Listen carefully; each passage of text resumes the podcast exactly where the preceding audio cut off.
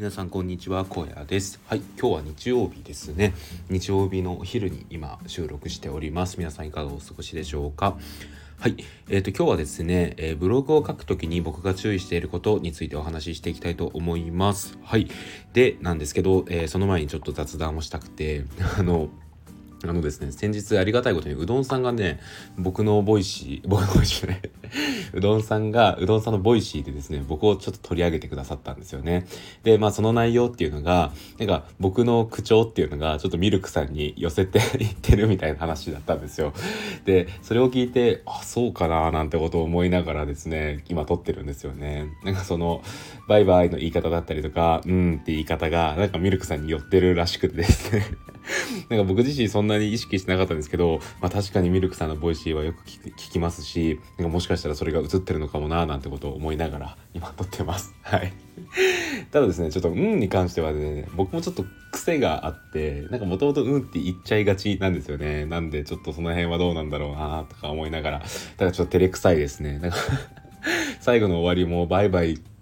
をちょっと変えようかなと思ったんですけど、まあちょっとね、あの、ミルクさんのことも好きですし、まあそれはなんかこれ今後もバイバイで終わろうかななんてことを思っております。まあ何はともあれうどんさん、 Voicy で取り上げてくださりありがとうございます。なんか昨日、スタンド FM のフォロワーがこう一気にちょっと増えてですね、で、なんでなんだろうとか思ったんですけど、まあ多分きっかけはうどんさんの Voicy ですね。うどんさんが Voicy のそのチャプター欄に僕のスタンド FM を載せてくださっていたので、それの結果ですね、ちょっとフォロワーが増えたかなと思います。ありがとうございました。はい。ということでですね、えー、雑談はこれくらいにして、えー、ブログで僕が書くときに注意していることについてお話ししたいと思います。はい。えー、おかげさまでですね、ブログ最近は結構読まれるようになってきていて、えっ、ー、と、今のブログを始めてだいたい、えっ、ー、と、半年くらい経ったんですけど、まあ、PV 数も安定してきていて、で、収益も結構出てきているのかなっていう感じがしています。っていう中でですね、あの、よく雑誌の方々にもありがたいことに、えっ、と、読みやすいっていうことを言ってもらえたりするんですよね。で、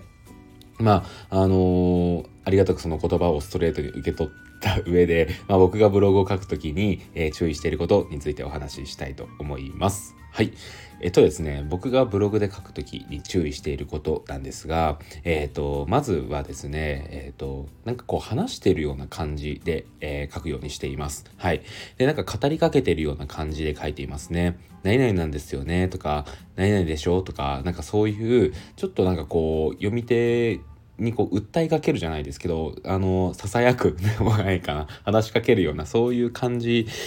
が、えー、出てくるようなそういう文章にしていますね。なんで、なんですかね、文章として、なんですよね？とかの、うんって、本当はダメですよね。なんですけど、そういう、うんを入れたりとかですね、あの、なんですよね？っていう伸ばし棒を入れたりとか、なんかこう、ちょっと話し言葉にすることによって、なんか文章としてあんまり硬くなりすぎないようには注意していますね。はい。やっぱりこう文章が硬くなっちゃうと、まあそれでも全然情報自体はあのキャッチアップできるのでいいと思うんですけど、なんかこう読んでいて僕自身ワクワクしないなっていうのがあって、やっぱりその辺をしっかりとね、読みながらワクワクしてほしいっていう思いが僕のブログへの思いとしてあるので、なんかそこの辺を意識するとね、あの話し言葉にするっていうのがなんか僕の中でたどり着きました。はい。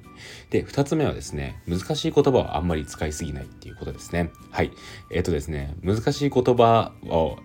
あれですよ、あの、僕知らないわけじゃないですよ。とか言いつつ、あんまり、あの、僕、語彙力がね、本読むのが好きとか言いながら、なんかこう自分がパッて出すようなボキャブラリーがあんまりないくて、なんかそれもあるんですけど、まあなんかその、ね、えっ、ー、と、難しい言葉はあんまり使わないっていうのは結構意識していますね。なんかこう、そうですね、あの、漢字とかもそうなんですけど、こう一瞬、これって何て読むんだっけって思わないような、なんかそういう漢字は使わないようにしてますね。で、なんだろうな例えばさっき僕書いていた時に「忌憚のない意見」って書こうとしたんですけど「忌憚」っていう字をこう漢字にした時にですねあ結構これ「忌憚」って一瞬分からなくなる人もいるかもしれないなっていうのも思ったのでだからその辺を考えた時に、まあ、まず「忌憚」っていう言葉を使うのをやめましたしなんかそういう漢字を使うこともなんか控えようかなと思いましたね。なんかこれは別に読者の方をなんか下に見てるとかいうわけじゃなくてですね本当に幅広い方が読んでいるんですよね。で実際僕のブログに関してもあのどのくらいの人が見てるかっていうのが分かるんですけど年齢差もですね本当に下は10代から上は30代40代ぐらいまでいろんな方が読んでいてですね、まあ、そういった中でであの全員がこう広く受け入れるような文章にやっぱり設定設計していきたいですよね。っていったことを考えるとやっぱり難しい言葉っていうのはあんまりね、個人ブログにとっては良くないのかなっていうのは思っているのでそういう言葉は使わないようにしていますね。はい、まあ、結構この辺もなんだろうなあの意識していることかなと思います。はい。で、えー、続いて意識していること3つ目なんですけど、えー、句点の位置ですね。はい。句点の位置は気をつけています。句点ってあの点ですね。あの、で、その点なんですけど、あの昔はね僕結構区切り癖があってけいろんな場所に点を入れてたんですよね。でなんかそれはそれでなんだろうな僕自身納得感があってやってたことなんですけど、まあ、なんかね今読み返すとちょっとくどいかなってあるんですよね。その点の多さが。でこうなんかこう呼吸を置く感じでなんだろうな点って入れると思うんですけどその呼吸を入れるタイミングが多いみたいな。なんか歌で言うとこう息継ぎをするタイミングが多いみたいな感じがしてなんかそこからはちょっと句点の位置は気をつけるようにしています。で特にですね句点を打つ時にはその文章がワンメッセージにしか取れないようなえっ、ー、と意味合いになるようにその点の位置っていうのは気をつけているかなと思います。はい。そうですね。なのでなんかその点の位置って結構まあその人人の人によってなんだろうな個性が出る部分ではあるんですけど結構僕はこの点の位置は気をつけているかもしれないです。でなんかなんかこの点の位置合ってるかなって思った時は一回声で読み上げてですねで読み上げた時になんかそこに対して違和感がないかっていうのを改めて確認してますね。これはさっき言った話し言葉のところに似てるんですけどやっぱり自分で実際にね話してみてみることによってなんかやっぱりその辺のなんだろうな読んでいて気持ちいいか気持ち悪いかっていうのを判断するようにしていますね。はい。やっぱりこう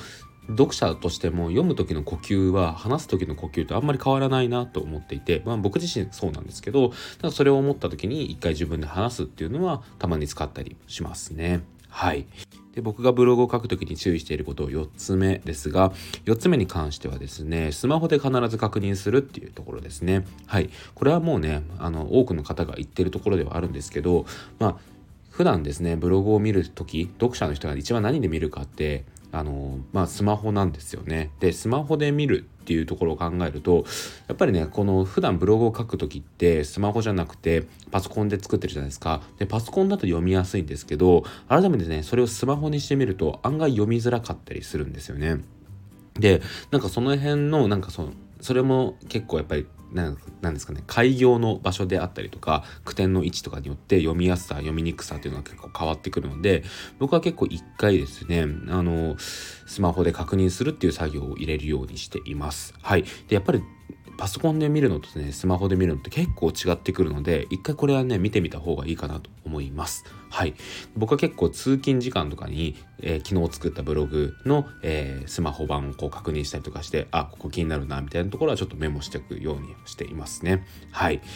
とは言いつつもですねやっぱりなんかこう NFT 系のブログってなってくるとなんだろうなあの結構その Discord とか普段の NFT 関係のことをパソコンでやってる人がそのままブログもパソコンで確認する人も、まあ、一定数いるっちゃいるので、うん、なんかこと NFT ブログに関してはどこまで重視すべきかなっていうところはあるんですけど、まあとは言いつつもやっぱりどの媒体でも読みやすい、えー、ブログであることに越したことはないので一回スマホで確認してみるっていうのはいいかなと思います。はい。そうですね。そんなところですよね。あとはもう結構、まあ、この辺は、なんだろうな、補足事項なんですけど、もうほんと僕いろんなブログを見ています。なんか僕自身のブログじゃだけじゃなくて、あの NFT 系で普段発信してる人のブログの構成とかめちゃくちゃ見てますね。で、めちゃくちゃ見た上で、あ、ここでこういう誘導しようとしてるのかとか、なんかこういう文章を書けばいいのかとか、なんかそういう部分っていうのはすっごい見てますね。もちろんなんかもろもろ文章をパクるとかは絶対しないですけどなんかその画像の入れ方とか説明の仕方の部分とかはめちゃくちゃ僕いろんな人のやつを見てあの参考にさせてもらっています。はいそうですねそんな感じで、まあ、見やすさだけが全てじゃなく文章力だけが全てじゃなくてまあその SEO とかね、もろもろのことを意識しないとブログってなかなかこう、権威性が上がっていかないのか難しさでもあり楽しさだと思うんですけど、こういう一個一個の試行錯誤が、まあ、半年始めた中で半年間この小屋ブログっていうのをやってきた中で結構いろいろとね注目度が上がってきているのかなっても気もするので、まあ、今後もいろんな試行錯誤をしていきたいななんてことを思っております。はい。えー、そんな小屋ブログですね、えー、ぜひ一度見ていただければ嬉しいです。えっ、ー、と、概要欄にリンクを貼っておくので、ぜひ一度見てみてください。はい。あとはですね、Google でカタカナで小屋ブログと検索しても出てくるので、そちらでも OK です。はい。そんな感じで今日の放送を終わりたいと思います。ここまでの相手は小屋でした。あなんかワイワイっていうのちょっと恥ずかしいなっていますね、えー、それではまた明日。バイバイ。